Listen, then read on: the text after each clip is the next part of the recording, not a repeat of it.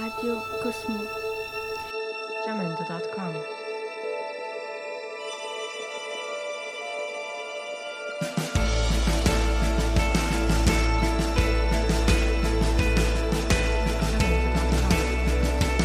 Bonjour tout le monde, bienvenue sur Radio Cosmo.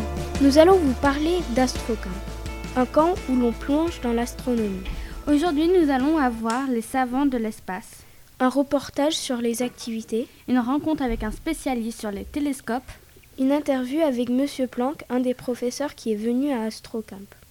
Nous allons commencer notre émission avec Shams et Audrey. Ils vont nous présenter un reportage sur les activités que nous avons fait au, au camp. Attendez-vous à des surprises. Lorsqu'on était en astrocamp, ils nous ont proposé une classe de physique-chimie. Cette activité était très pertinente. Nous avons appris principalement sur l'atmosphère et les gaz. Ils nous ont montré des démonstrations visuelles. Ils ont permis aux élèves de faire partie d'une expérience et ce- cela nous a aidés à travailler en groupe. Nous avons appris sur les différents types de gaz comme l'hydrogène, l'azote et l'hélium. Ils avaient tous des réactions différentes. Cette expérience était très intéressante. Nous avons appris et nous sommes amusés. Ils avaient de plus une expérience avec des chips. Ils les ont glacés avec de l'azote liquide. Puis nous avons mangé les chips et il y avait de la fumée qui sortait de notre bouche. Comme la température de notre bouche était plus chaude que l'azote liquide, alors cela était le résultat. En conclusion, je peux vous dire que c'était une expérience à faire. Lorsqu'on était à Astrocamp, on avait aussi euh, fait, euh, faisait du ziplining. En premier, nous passions beaucoup de temps à mettre nos harnais. Les ins- instructeurs ont pris du temps à nous apprendre ce que nous sommes euh, censés à faire. C'était une expérience très intéressante. Nous sommes ensuite montés, puis nous avons attendu pour descendre le zipline. Une fois que nous sommes descendus, on avons euh, attendu et regardé les gens qui glissaient. Finalement, nous sommes passés et c'était très impressionnant. C'était très beau aussi car c'était le début de l'automne. Le ciel était super bleu et les arbres avaient de belles couleurs. Ça ne faisait pas vraiment peur sauf le départ, mais c'était très cool. Monsieur Planck et, Mi- et Mylène ont même fait avec nous. Vous n'avez pas encore acheté de cadeaux de Noël pour votre enfant eh bien, nous avons ce que vous cherchez. Une planète en forme de balle rebondissante. Votre enfant peut collecter jusqu'à qu'il ait toutes les planètes. Vous devez juste appeler 818 723 452 5. Je répète, 818 723 4525. on peut, on- ou vous pouvez acheter en, en ligne à balleastronomique.com. Je répète, balastronomique.com. la livraison est gratuite sur tout achat plus de 30 euros. Ensuite, nous vous présentons Monsieur Planck. Notre invité spécial, un professeur très connu au Lila, finalement un, mathématicien. Bienvenue Monsieur Planck. Bonjour et merci. Lors de votre visite à Astrocamp, et euh, ce- euh, qu'est-ce que vous avez lors de votre visite à Astrocamp, est-ce que vous avez fait des activités que vous pourriez pas faire au Lila? Je pense que la plupart des activités étaient- n'étaient pas possibles à faire au Lila. Quand on pense au zipline, quand on pense aux activités de euh, d'observation des étoiles avec le- les euh, enfin tout le matériel qui était disponible là-bas n'était pas du matériel qu'on avait ici. Donc énormément euh, énormément de choses ne pouvaient pas être possibles ici. En physique chimie, je pense qu'on aurait pu en faire quelques-unes, mais tout ce qui était extérieur, observation des étoiles, c'était pas possible. Euh, Monsieur Planck, quelle est votre activité préférée et pourquoi?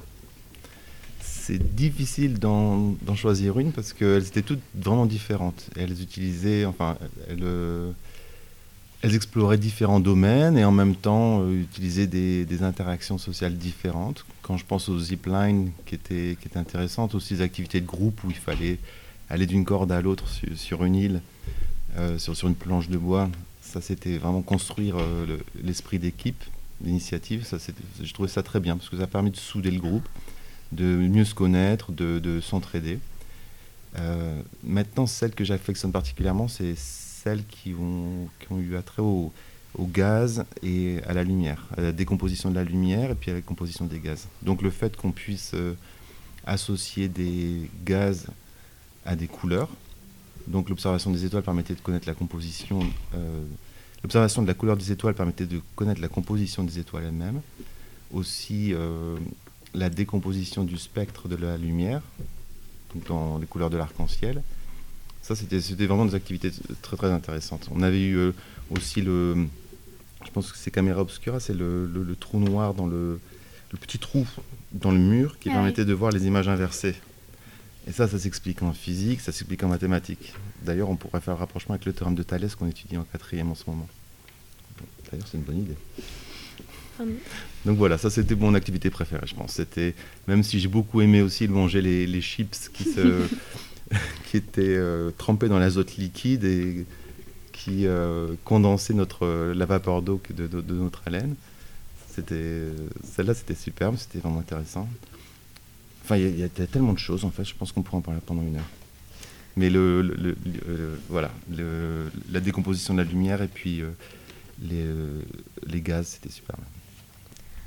Um, est-ce que vous avez beaucoup appris en tant que professeur?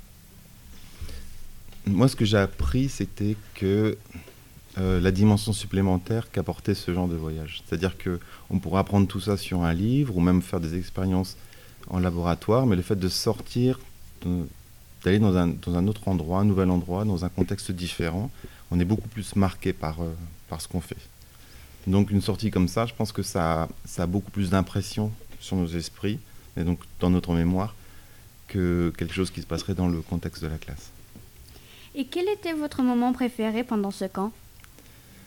Mon moment préféré, c'était euh, le soir quand je disais aux garçons d'aller se coucher, qui était 11h du soir, ou le matin à 6h du matin quand ils se levaient pour prendre leur douche, je sais mhm. plus.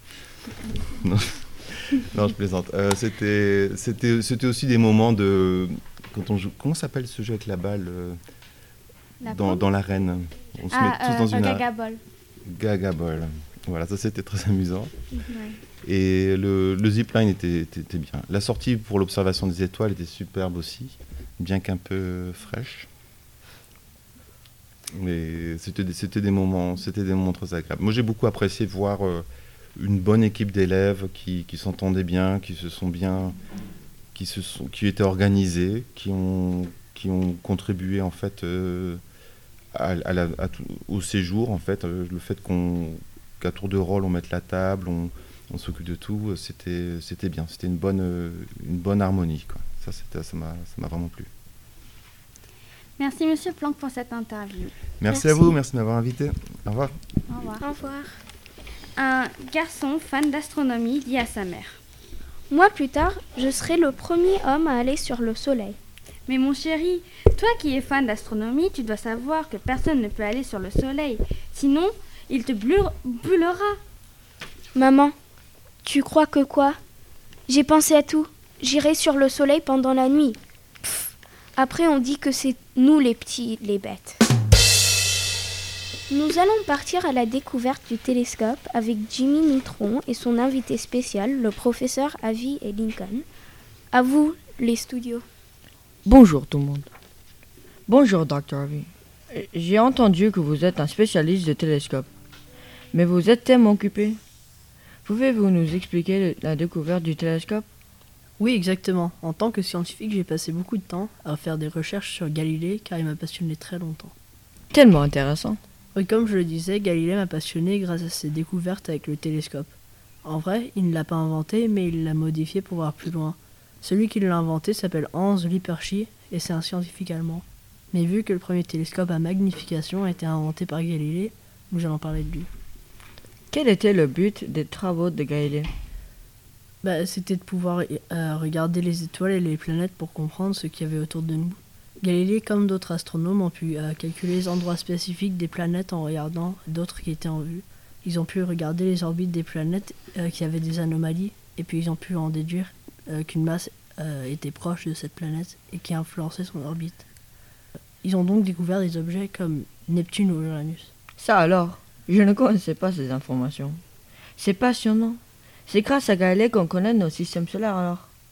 Oui, exactement. Bon, merci de m'avoir invité sur votre merveilleuse émission. Merci à vous et à bientôt pour les nouvelles rencontres avec Jimmy Neutron. Maintenant, nous allons présenter Garrett, un des plus connus savants du monde. Il a parcouru des grandes distances pour se présenter ici. Bienvenue, Garrett. Au Siècle, beaucoup de savants ont fait des découvertes majeures pour l'astronomie comme Jeanne Kepler et Francis Bacon. Les historiens des sciences ont ainsi vu le XVe siècle comme celui de la nouveauté scientifique. Celui qui, qui voit l'émergence en Europe occidentale de la science moderne, c'est-à-dire d'une science expérimentale et quantitative, se libérant de l'autorité des anciens et de la Bible, et guidée par la raison. Et puis, il y a la révolution scientifique il était difficile de contester l'émergence. À cette époque, de nouvelles représentations du monde et de l'homme. Cependant, pour elle, savants de l'époque, cela s'inscrit dans la grande histoire des sciences. Les recherches de Pascal, aujourd'hui considérées comme une révolution scientifique. Le XXe siècle a eu aussi son lot de grandes découvertes, notamment avec les travaux d'Einstein et de Stephen Hawking. Nous vous en dirons plus la prochaine fois. Merci, Merci de nous avoir écoutés sur Radio Cosmo. À la prochaine fois.